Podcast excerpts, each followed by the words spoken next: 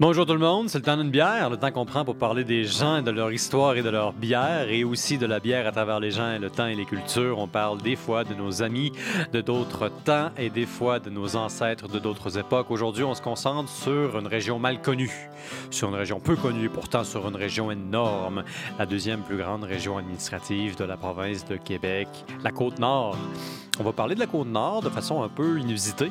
On va explorer la Côte-Nord à travers ses bières, à travers les bières de la microbrasserie de Saint-Pancras. On fait ça avec euh, Pierre-Antoine Morin.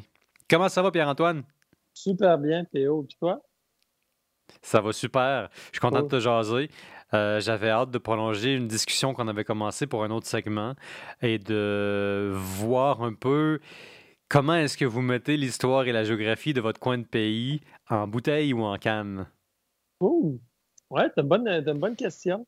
Euh, c'est drôle, à la base, Saint-Pancras, on, euh, on, avait comme une idée un peu, un peu bête, là, mais euh, on voulait comme une espèce incarner, mais on essaie de trouver comme le thème, le truc qui englobait tout. Et assez mm-hmm. rapidement, on s'est rendu compte que bon, on n'allait juste jamais y arriver. Avoir quelque chose qui est capable de. ça allait être un genre de, de, de de patente cancéreuse, tu sais, essaies de plugger plein de morceaux pour que ça ait non, ça n'aurait pas, pas fonctionné. Fait que, euh, ça pour dire que euh, l'idée qu'on a plutôt eue, c'est d'imaginer la, la Côte-Nord comme une carte. Que chaque fois qu'on allait faire une bière, on allait mettre en valeur un endroit, un lieu qui est représentatif de la région. Au lieu d'avoir une bière qui représente l'ensemble de la région, chacun allait être comme un peu comme un comme une étoile dans le fond, c'est une espèce de, de, de, espèce de, de constellations qu'on aurait pu imaginer. Donc, c'est un peu comme ça qu'on s'est mis à travailler. Donc, il y a certaines de nos bières qu'on s'est mis à, à, placer sur le, sur le territoire. Donc, on fait plus référence à un élément spécifique davantage. Donc, à la place d'avoir, disons, euh, un grand concept qui mélangerait tout le monde, vous avez des concepts qui ont le mérite d'être concrets et puis qui arrangent tout le monde. Ben voilà, c'est ça. Aussi, simple Alors, nous, si je comprends bien, pour le temps d'une bière, on va parler de deux bières. On va commencer par la bière que toi, tu es en train de boire, qui est une flume. Oui, notre aile dorée, donc euh, Golden Ale, comme, euh, comme style. Euh, la flume, dans le fond. Ouais, flume, juste la prononciation. on n'est pas facile, hein? Je pense pas qu'on est là. Vous êtes difficile. Moi, j'essaie de vous suivre. non, difficile dans le sens que, en juste en termes de prononciation. Hein? Mhm. Saint-Pancras. Souvent, on entend Saint-Pancras, Saint-Pancras. On n'est pas évident au niveau de la, prononciation. Maintenant, la flume, euh, F-L-U-M-E, si on voit bien, flume. Mhm. Flume, qu'est-ce que c'est? Parce que des fois, on... imaginez F-L-O-U-M, flume. Euh, une flume, dans le fond, qu'est-ce que c'est? En français, ça s'appelle un arboriduc. Bon, arboriduc, un mélange de arbre et d'aqueduc. C'est deux affaires qui vont vraiment bien ensemble. Hein? Oui, un aqueduc qui achemine de l'arbre dans ton gosier, évidemment. Ben, non, qui, acheminait des arbres au moulin à papier. Parce que c'est exactement ça. Ah. Une flume, dans le fond, c'est une espèce de grande, euh, une espèce de, grande canalisation. Euh, souvent qui était plus haut sur des lacs, euh, sur des lacs, ou exemple la rivière Manicouagan. là, bon, dans le fond, OK. Je donne un exemple simple. Euh, la pitoune à ronde. T'as déjà fait de la pitoune? Je suis jamais allé à la ronde. Mon Dieu, quelle vie triste. Je sais. Je... moi, là, c'est moi qui est difficile. C'est moi qui complète la vie en ce moment. Mais si vous allez à la ronde, faites la pitoune, ben ça, là, ultimement, c'est un manège qui représente, qui reproduit ce qu'est une flume. C'est-à-dire, dans le fond, une canalisation dans laquelle on mettait de l'eau et, euh, dans le fond, les billots de bois étaient acheminés dans notre cas Bécomo à l'usine de papier, où euh, tout simplement, des fois, tu étais juste comme pilé, qui était après ça mis sur un, euh, sur un bateau, euh, sur un caboteur, ou bon, ça, il y a des bateaux un peu plus gros, puis après ça, qui était amené dans le fond pour, pour transformation, là, devenir du boîtiage, boîte de pâte à papier et autres. Et des flumes, je fais référence à Bécomo, mais il y en a eu plusieurs sur la côte nord. je pense à Forestville, je pense à, à Port-Cartier, qui à l'époque s'appelait Shelter Bay. Euh, il y en avait aussi à, à, Sautomouton. Donc, dans le fond, c'est ça, cette espèce de grande. Que, des fois qu'on parle avec les vieux du coin, là, quand ils étaient jeunes, puis il y a des périodes qui étaient plus secs, puisque dans le fond, il n'y avait pas d'arbres qui étaient amenés. Ils se promenaient en bicycle à pédale là-dedans. Imaginez-vous, c'est une espèce de immense. C'était pas un tunnel fermé, c'était quelque chose qui était ouvert. On envoyait de l'eau, des pitounes de, de, de, de, 4 ou de 8 pieds là-dedans. Puis euh, voilà, jusqu'au euh, jusqu'au quai, jusqu'au euh, jusqu'au quai ou jusqu'au bord de la mer, là, à, la scierie ou à la papeterie, là, dépendant des, des, endroits. Mais ça faisait combien de kilomètres tout ça? Si je comprends bien, c'était assez gigantesque comme infrastructure. Tu pouvais te tenir debout dedans. C'est fou raide. Non, non, la, seule, la seule structure restante d'une flume sur la côte nord est à Forestville. À Forestville, ils ont conservé à peu près l'équivalent de pas loin d'un kilomètre de la flume originale. Donc, euh, c'est vraiment des, des, des, des chefs-d'œuvre d'ingénierie. Euh, c'est pas juste de construire la structure, mais c'est aussi qu'elle fonctionne. C'est-à-dire qu'à la tête d'une flume, il y a ce qu'il appelait un jack ladder. Donc, c'est une espèce de système de bascule parce que les, les, les, les arbres, fallait comme, tu sais, tes portes de plus haut, puis après ça, ils descendent. c'est une grosse glissade dans le fond. Là. Mais euh, celle-là de Bécomo, mon Dieu, de faire une 15, c'est pas 20 km. Là. Parce que je pense, euh, donc, il y avait des estacades sur la rivière Manicouagan des endroits qu'on bloquait, si on veut, on retenait le, bois flotté. Parce que tout ça part d'un bois qui est flotté d'abord. Donc, il est amené par la rivière flottée. Après ça, on le monte dans ce que je disais tantôt, le jack ladder, l'espèce de, d'échelle qui permet d'amener ça. Après ça, le bois, ben là, il descend sa course sur, imaginez-vous, une pente, de toujours être dans le bon sens. Elle ne peut pas patienter pour pas que ça vire en bassin, cette affaire-là. Il faut que les coulements se rendent dans la bonne place sur des dizaines de. Une, comment de faire moins 15 à 20 km. Jusqu'après ça, ça se rend ben, OK, ça qu'on la charge. Ou après ça, ben, on prenait le bois, on enlevait les écorces. il y avait un aimant de grand parc aux écorces qui était l'espèce d'écorcement. On prenait dans le fond la, fibre. Puis après ça, elle était, était broyée là, puis euh, transformée là, euh, en papier par la suite. Donc, euh, c'est ça. Puis ces installations-là, je pense aussi à à, Rivière-Pentecôte. Rivière-Pentecôte, il y avait une flume. Donc, il y en avait plusieurs tout, le long, euh, tout le long de la région. Écoute, euh, c'est clair que les flumes, la façon dont on en parle, c'est les aqueducs de la foresterie. C'est l'équivalent de l'Empire romain des bûcherons du Québec. C'est une excellente analogie. Oui, non, vraiment, c'était comme une façon à la fois ben, naturellement économique, mais n'ont pas tant. Ben, oui, en termes financiers, mais aussi en termes d'efforts.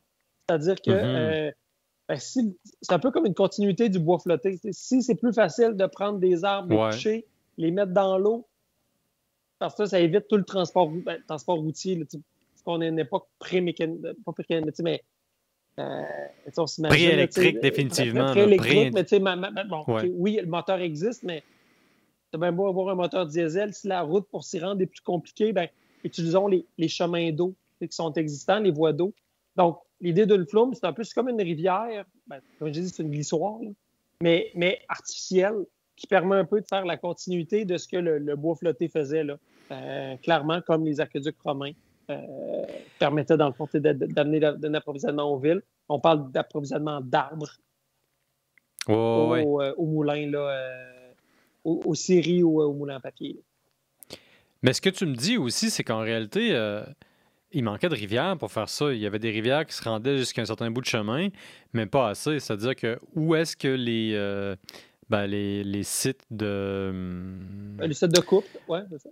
Les sites de coupe étaient situés, il n'y avait pas de rivière à proximité. Fait que c'était comme trop loin des rivières, c'est ça? Ben, non, dans le cas, ben, le site est toujours proche d'une rivière parce que une fois que les arbres sont coupés et tout ça, il faut les mettre à la rivière pour qu'ils soient flottés une chose. Ce qui arrive, dans le fond, dans la situation qui, est propre à Bécomo, c'est que la rivière Manicouagan, dans le fond, là, essentiellement, quand il, ben, un, il y avait un barrage qui servait de source d'énergie. Puis le port en eau profonde est situé dans la baie Como, bon, baie des Anglais, baie Como, mm-hmm. qui est comme pas loin, mais juste assez que ce soit compliqué. donc, dans le fond, donc c'est pas juste de, de, de, de pouvoir euh, de pouvoir se rendre à la rivière, mais c'est aussi que, euh, que l'endroit, dans le fond, pour récupérer les, euh, récupérer les bio, ben, puisse, être, puisse être adéquat pour un transport international ou dans ce cas-là, parce que le, papier qui était fabriqué à Bécomo, dans le fond, là, était la propriété du, du Chicago Tribune, donc aussi là, du New York, New York Post. Donc, dans le fond, ce papier-là devait être expédié après ça par le biais des Grands Lacs, tout ça. Donc, l'embouchure de la ne permettait pas un port en eau profonde, puisque euh, mm-hmm. la baie des Anglais là, ou la, la, la, la, Bécomo, dans le fond, le permettait. Donc, c'est comme juste un, comme un petit ajout. C'est comme un, comme un petit canal qu'on fait en bout de ligne. C'est pas tant pour pallier à quelque chose qui est. C'est dur de remplacer une rivière dans la vie, là, mais c'est comme, un, comme une petite dérivation, si on veut. Il y a Sapar Mourad Niazov, euh, ancien président du Turkménistan en Asie centrale, qui est un personnage excentrique, pour dire le moins, qui, lui, a décidé de faire détourner une rivière à travers le désert pour abreuver un espèce de concept de, ville qu'il voulait créer euh, comme oasis dans le milieu de nulle part, soit ça ou la capitale. Il a réussi à le faire pas à la hauteur de ce qu'il voulait faire, mais il en a fait une partie. Puis euh, très tôt, le monde s'est rendu compte que, même parce que c'est un désert, ben, la rivière perdait la moitié de son eau en évaporation. la rivière, elle n'avait pas d'affaire à être là, Fait que, ouais, une rivière, on, on décide pas juste de créer ça. C'est pas comme ça que ça fonctionne. non, c'est ça. des fois, je sais pas, on peut, on peut inventer une montagne. On peut, ben, c'est ça. Non, au, niveau niveau géographique, là, euh, on peut faire des petits ajouts, on peut faire un tunnel, on peut faire un pont. Il y a des, éléments qui sont possibles, mais je suis d'accord que. Oh, oh on a perdu le visuel. Je suis pas bon. J'ai accroché mon fil. Ressente-toi un peu, là. Ressente-toi un petit peu pour qu'on te voit mieux. Mais ça me fait penser, euh, tu parlais de la baie Como comme. Pardon. Euh, ben, la baie des Anglais, là, qui est la baie où est située Bécomo. voilà. Ben, c'est ça. Je voulais te, relancer là-dessus. Euh, tu me l'apprends. Je ne savais pas qu'il y avait eu un autre nom à ça. Sais-tu pourquoi on appelait ça la baie des Anglais avant d'appeler ça la baie Como? Est-ce que c'est parce qu'il y avait un campement anglais dans le coin? Euh, je... Euh, la baie des Anglais, dans le fond, parce que je pourrais en comprendre, euh, la baie des Anglais, dans le fond, c'est la, une compagnie américaine. Ah. comme je disais tantôt, qui, était dans le fond le, colonel McCormick, euh, héros de la Première Guerre mondiale. Donc, c'est un Américain, dans le fond, qui, avec son journal, s'est installé là. Donc, puis il avait son camp de pêche dans, le fond de la rivière aux, la rivière aux Anglais. Donc, Je ne connais pas vraiment l'origine du nom de la rivière aux Anglais, mais au niveau de mhm. Bécomo, dans le fond, ça fait référence à Napoléon Alexandre Como. Euh, Napoléon Alexandre Como, c'est des espèces de personnes, des espèces de personnages mythiques là, que, qui étaient à la fois. Euh, maître de poste, gardien de rivière, euh, médecin, éducateur, euh, naturaliste. Euh, tu sais, c'est ah oui, de, de, de ben oui. là, qui était situé à Godbout, dans le fond, qui est devenu comme un peu le, le, un, peu, comme le père au niveau de, la, différentes colonisations qu'il y a pu y avoir de, la région. Donc, le, la façon de nommer Bécomo, dans le fond, était une façon de perpétuer le, l'héritage de Napoléon Alexandre Como, là, euh, qui était situé, lui, du côté de, de Godbout. Euh. Donc, il est peut-être Godbout, là, qui est à une quarantaine de kilomètres environ de Como aujourd'hui. Il faisait partie, ce petit monsieur, euh, monsieur Como, d'une génération où est-ce que c'est encore possible d'être un peu universel, d'être un peu monsieur ou madame universel. Aujourd'hui, ça serait pas possible, ça, de toucher à mille métiers comme ça. Euh, donc, tu m'as éduqué par rapport. De façon autodidacte aussi, là, c'est des. Euh, c'est ça. Oui, bien encore plus. C'est ça. Donc, euh, mais oui, non, des. une forme d'érudit, là. d'érudit de la forêt, on s'entend, là. Tu sais, je dis pas que. qu'il aurait fait un gros show, là, à Athènes à l'époque. Mais c'est ça. Donc, c'est une diversité de connaissances qui est quand même, comme tu dis, là, impressionnante. Mais revenons à nos flumes. Là, si je comprends bien, il n'y a plus de flumes qui sont en action. Ce qui nous reste, c'est des artefacts, c'est des vestiges. Il un petit segment d'un kilomètre. Euh, mais par contre, s'il y a une chose que ça représente, ça veut dire que dans le développement de la côte nord, la foresterie a été absolument capitale. Est-ce que la foresterie joue encore un grand rôle dans l'économie de la côte nord? Euh, un, rôle, un grand rôle, oui, mais si on met les choses en perspective, un rôle progressivement moindre. Euh, mm-hmm. ben, pourquoi la, forêt de la Côte-Nord en ce moment ben, est en partie un peu malade? On va être franc. Euh, dans le fond, c'est des éléments qui sont cycliques. D'un point de vue de, la vie d'un homme, de pas ça a l'air gros, là, mais il faut remettre ça dans le temps, dans le fond. Euh, depuis quelques années, dans le fond, il y a une, ce qu'on appelle la tordeuse des bourgeons d'épinette. Donc, c'est une espèce de, un papillon, une chenille là, qui, qui s'attaque au, euh, ben, ça le dit, aux bourgeons d'épinette. Fait que ça fait 13 ans que je suis dans la région. Euh, la forêt verdoyante, si vous venez aujourd'hui sur la côte nord, vous allez trouver qu'elle est un peu grisonnante. Euh, c'est dans le fond, c'est cette, cette tordeuse-là, dans le fond, qui s'attaque et qui, dans le fond, qui, nuit à la croissance ou dans le fond, qui empêche la croissance des arbres. Donc, ça, ça a un impact sur la qualité euh, de la forêt. Euh, aussi, ben, présentement, on n'est pas en train de. On fait un podcast, hein? On n'est pas en train d'écrire nos. Euh, d'envoyer les chroniques dans le journal municipal ou dans le foyer paroissial. C'est une bonne partie de la. Une partie de la forêt, de la région, ben, servait en papier journal. J'en parlais tantôt là, avec le, journal Chicago, New York ou, autre. Ben, il y a une, bonne partie de la forêt de la Côte-Nord servait de papier journal. Journal qui n'est vraiment pas d'une situation euh, florissante. Là, euh, les, perspectives de papier journal dans le monde ne sont, sont, pas mm-hmm. wow. Là. En tout cas, tant qu'on a des téléphones et des tablettes, là, on ne s'en va pas à bonne place pour ça. Est-ce qu'il y a des perspectives de développement pour la forêt? Oui, il y a des entreprises. Dans la région, c'est la Côte-Nord. Je prends l'exemple surtout en Haute-Côte-Nord qui le font de façon euh, exemplaire, exceptionnelle. Euh, des façons de, mettre en, valeur ou développer la forêt de façon plus, plus euh, avec des produits davantage de valeur ajoutée que, ce qui existe. donc, pour répondre, je fais un, certain détour, mais la forêt est encore importante la forêt, on va dire commerciale, parce qu'après ça, on pourrait parler de la forêt récréative, de la forêt identitaire. Bon, c'est plein de choses. Mais euh, perd de l'importance ou n'est plus ce qu'elle était en ce moment. Mais euh, la ressource ligneuse est encore là. Euh, l'épidémie de la tordeuse des bourgeons d'épinette, ben, c'est quelque chose qui, avec le temps, passe. C'est des, on sait c'est quoi des épidémies? Hein? on commence en, tant qu'humain, on est, on est peut-être plus sensibilisé depuis les deux dernières années. Donc, c'est des choses qui peuvent durer. C'est quelque chose qu'il y a eu dans les années 80, qu'il y, a, actuellement, ou qui, on est vers la fin. Donc, il y, a, des, il y, a, des, cycles qui sont normaux, dans le fond, au niveau, euh, mm-hmm. des opérations sylvicoles, au niveau de la, forêt. Donc, on, a. Donc là, ce mélange de. Il y a moins d'opportunités au niveau de la forêt, un peu moins d'opportunités.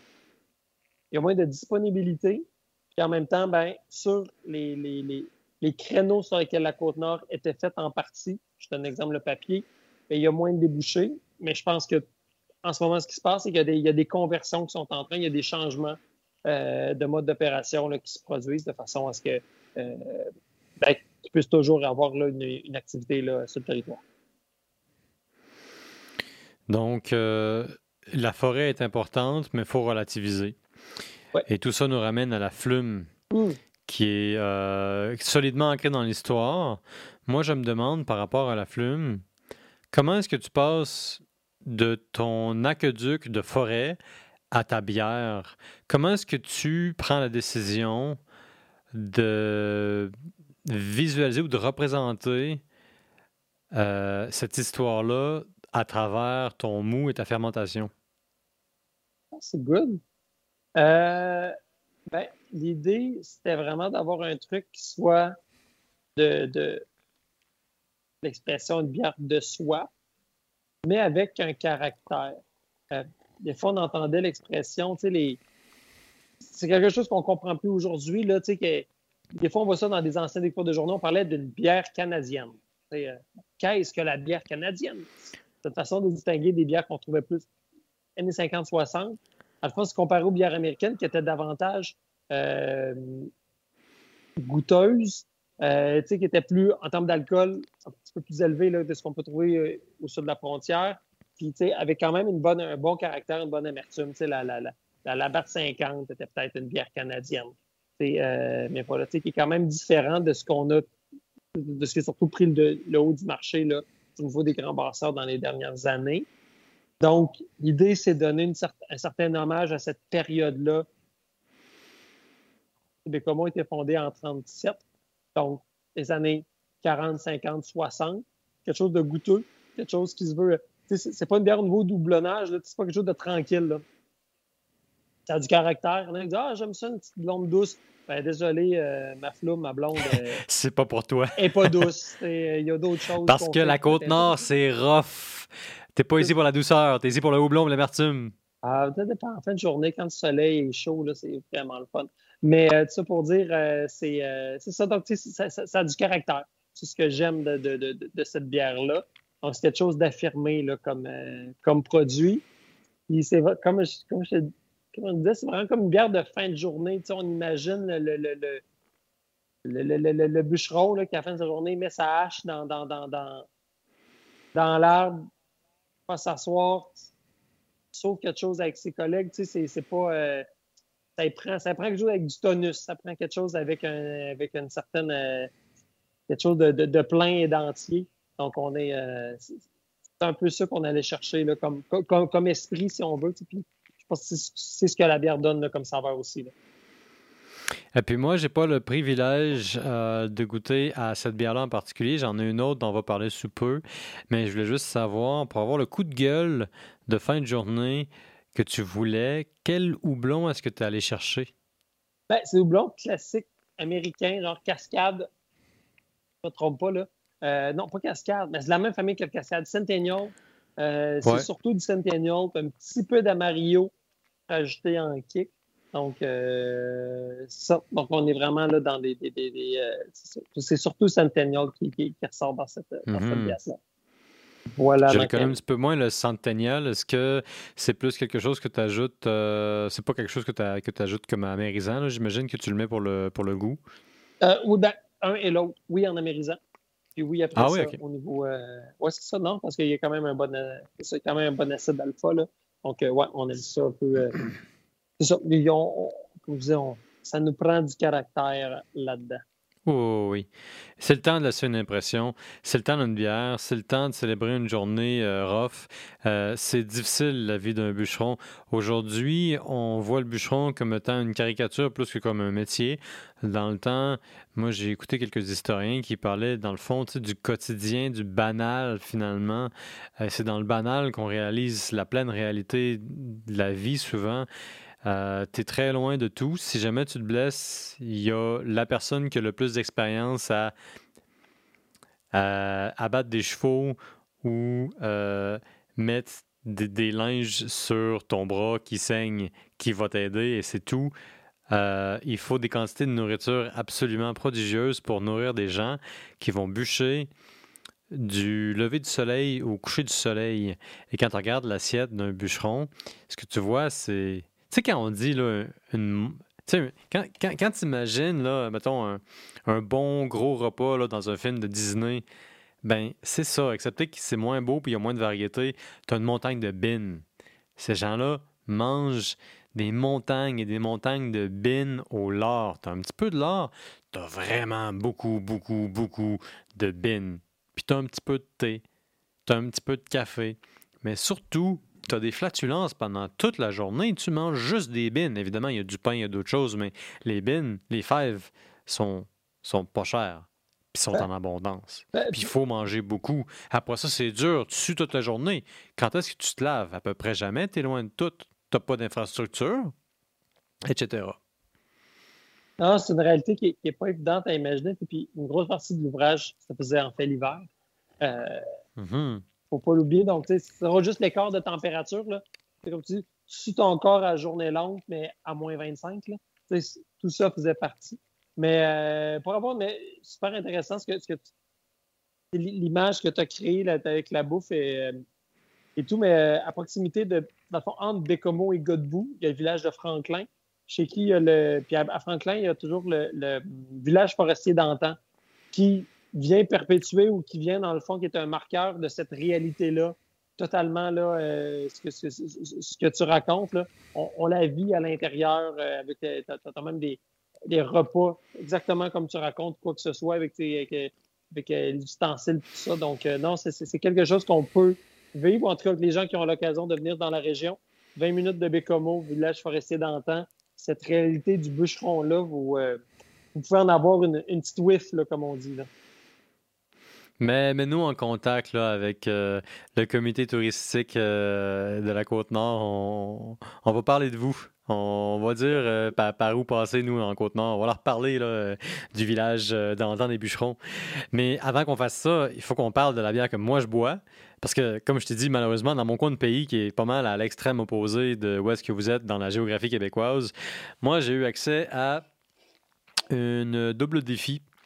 Et puis, euh, ce que je remarque sur, euh, sur le, profil, sur la, biographie de votre bière, c'est la citation qui suit, que je m'apprête à lire. On raconte que si des amis de Saint-Jean-Port-Joli te mettent au défi, il faut oser répondre par un double défi pour voir la vie en stéréoscopie. Ma question pour toi, là, c'est.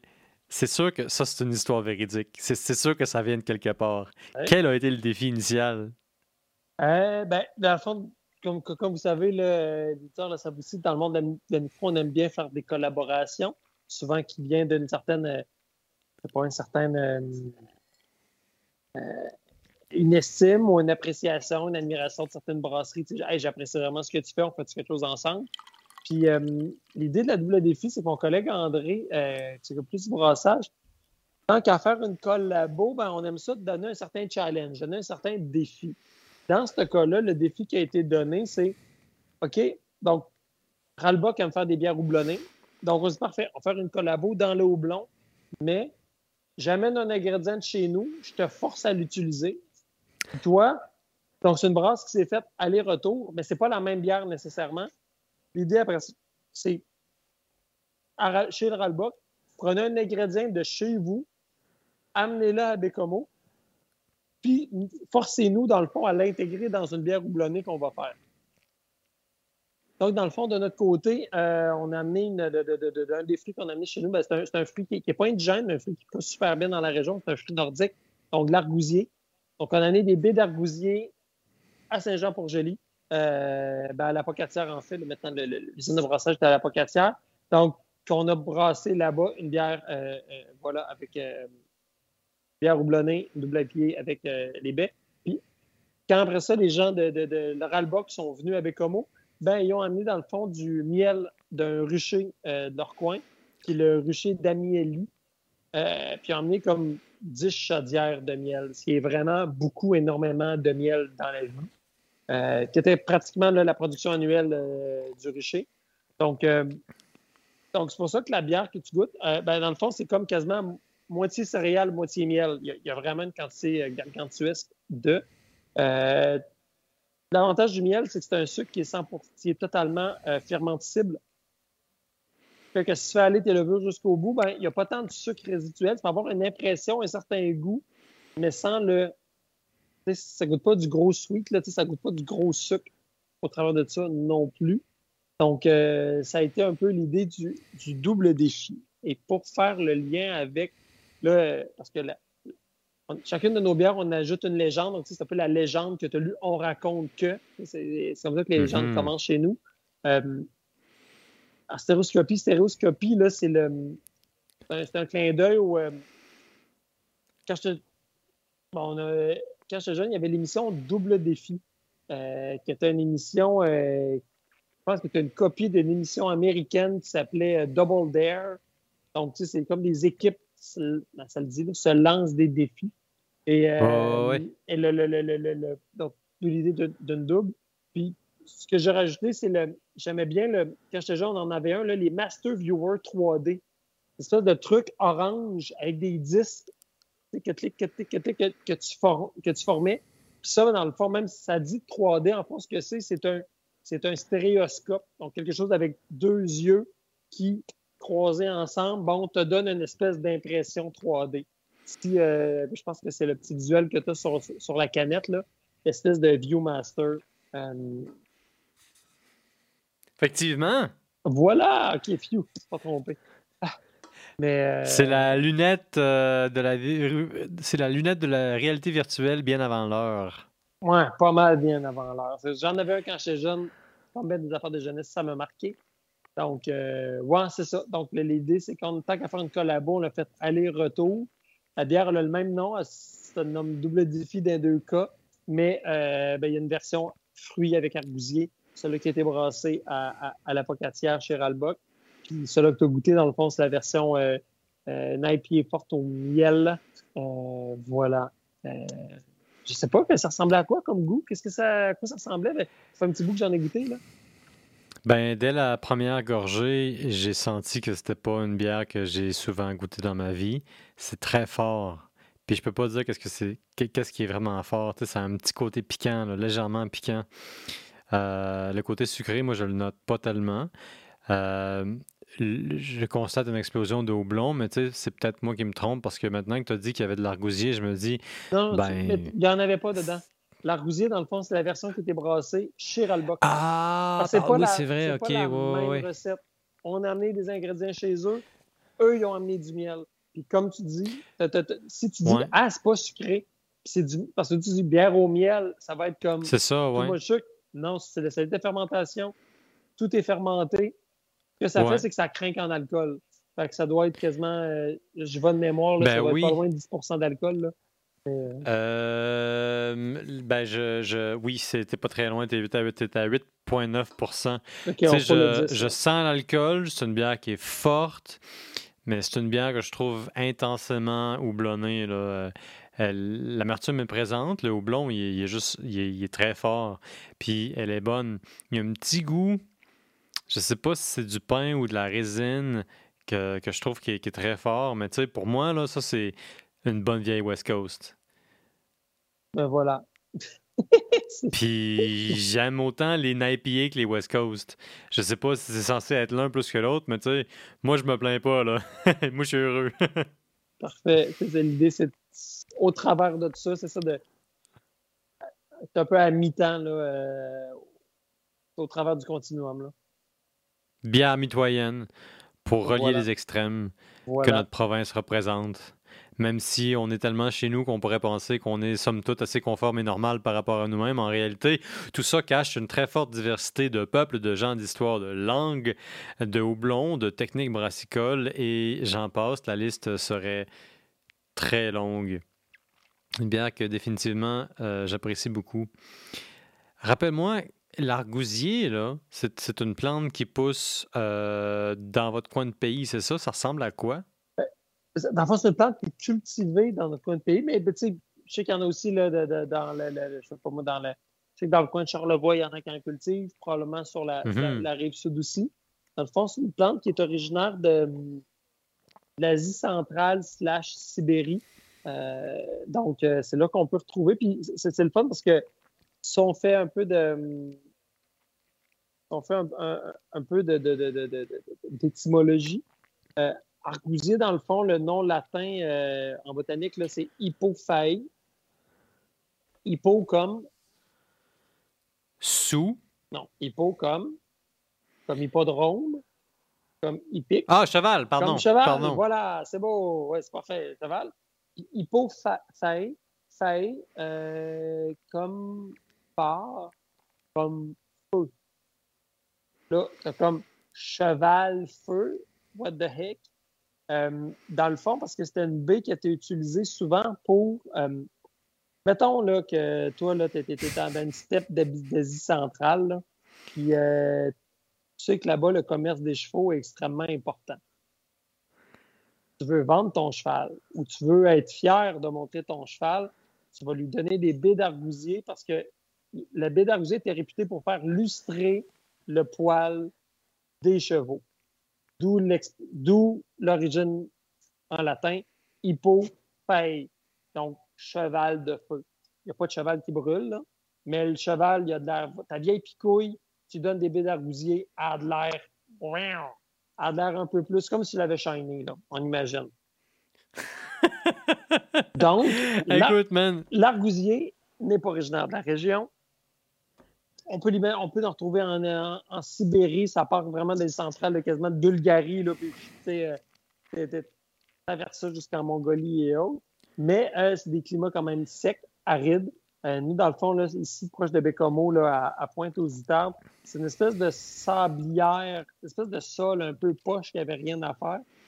c'est, vraiment un fruit qui pousse bien dans. c'est souvent utilisé des fois comme, euh, comme ébrisement aussi, parce que c'est une espèce de grosse grappe où que les fruits se ramassent. Tout ça. donc, c'est vraiment des conditions un peu poches où que ça, ça existe. Donc, pour ça que ça pousse très bien ici. Ça résiste au froid, euh, au, euh, très rustique comme, euh, comme arbuste. Voilà. J'aurais jamais pensé, en commençant cette conversation, qu'on allait tisser un pont aussi organique et aussi puissant entre la côte nord et l'Asie centrale, puis qu'on allait parler de l'argousier, qui était à la fois quelque chose que tu fais pour faire lustrer le poil de ton cheval pour le vendre à ton voisin, euh, ou qu'on allait parler de l'argousier comme étant essentiellement l'équivalent physique d'un mur de pierre pour empêcher que le vent dévaste tes récoltes en début de saison. Ça, je, me suis levé ce matin et puis je dois t'avouer bien franchement que j'ai pas pensé à ça. C'était pas à l'ordre du jour, hein? C'était pas à l'ordre du jour, mais tu, tu, viens, tu viens titiller des lectures récentes que j'ai faites sur l'ethno-botanique euh, de notre civilisation du côté de l'Europe de l'Ouest puis de l'Amérique du Nord. Parce qu'il y a beaucoup de, des fondements de nos sociétés qui partent de la Grèce antique puis euh, de l'Empire romain.